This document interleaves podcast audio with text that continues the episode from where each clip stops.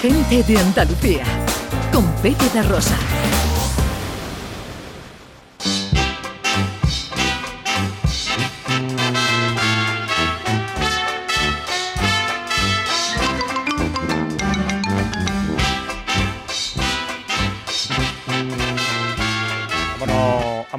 Casi un siglo atrás, años 20, si de palos salieron las carabelas, también de palos rumbo al nuevo continente, salió el primer vuelo transoceánico. Así es, la idea de unir por aire España y América era un reto para la navegación del momento que dio a conocer el valor de la aviación española, una gran hazaña que recuerda pues esos tiempos lejanos, ¿no? de Colón y sus carabelas que hoy celebra pues ese 96 aniversario. Diego García Hernández es presidente del Club Social Plus Ultra. Hola, Diego, buenos días.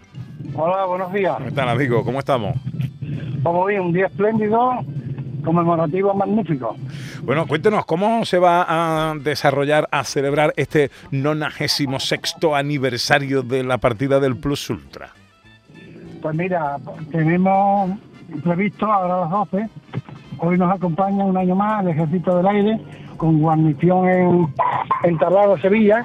Viene mm, el general jefe, sí, para abajo todo, el general jefe eh, de tablada y viene la banda de música y, terminamos con la exhibición de los paracaidistas.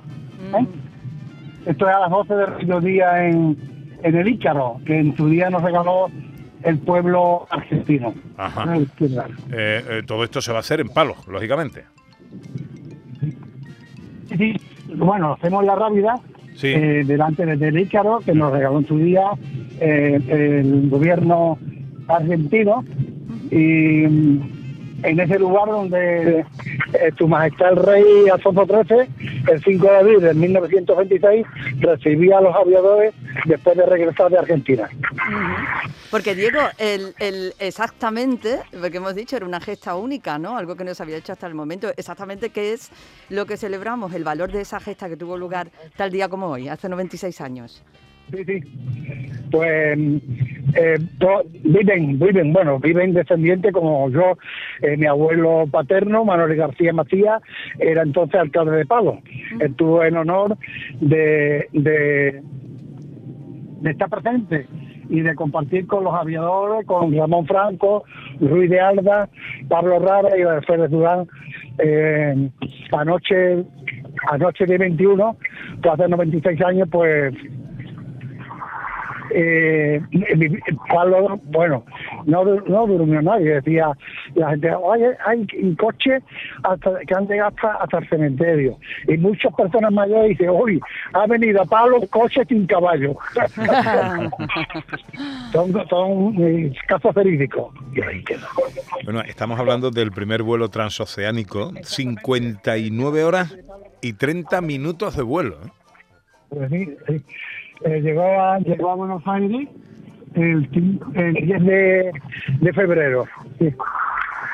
Ya el hidroavión se quedó en, está en Buenos Aires, que lo donó el, rey Alfonso XIII al gobierno argentino.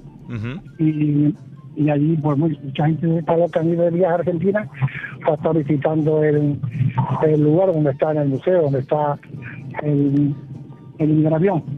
Aunque un día, un día ponerme eh, bien, mira, escúchame una cosita. Yo voy ahora mismo con el coronel Rivero del Ejército del Aire, que em, voy con él a, a, la rápida. Por si le queremos hacer una pregunta al Ejército del Aire. Bueno, ¿Eh? Eh, páseme usted con él. Páseme con él, claro que sí. Hola, buenos días. Mi coronel, muy buenos días. Buenos días. Este es el terreno de mi amigo Diego, que siempre siempre las gasta así, tiene una flexibilidad impresionante.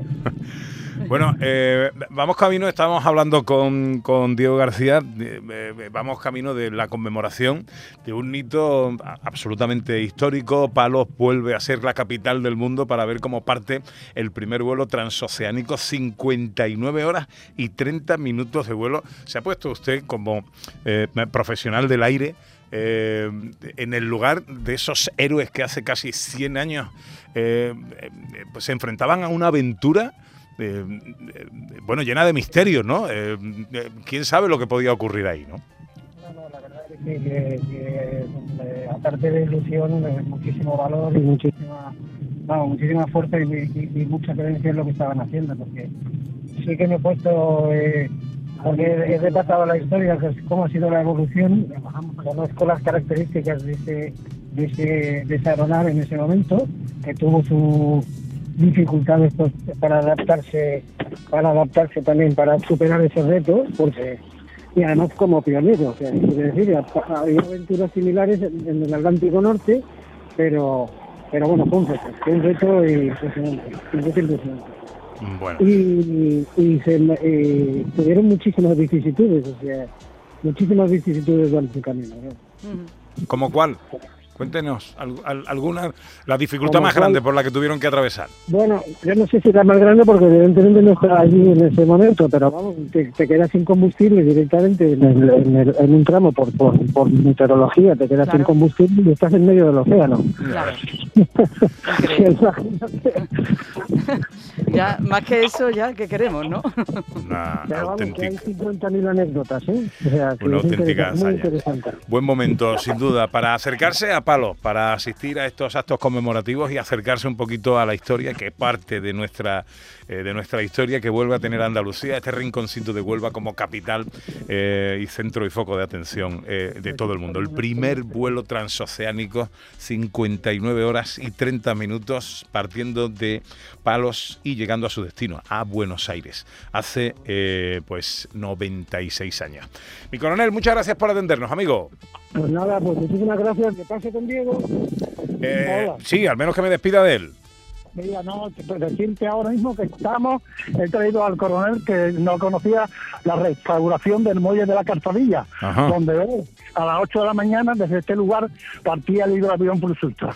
Diego García es presidente del Club Social Plus Ultra. Gracias por atendernos y que vaya todo muy bien, hombre. De nada, muy bien. Bueno, gracias a ustedes, Canal Sur, por llamarnos y aquí estamos a vuestra disposición. ¿eh?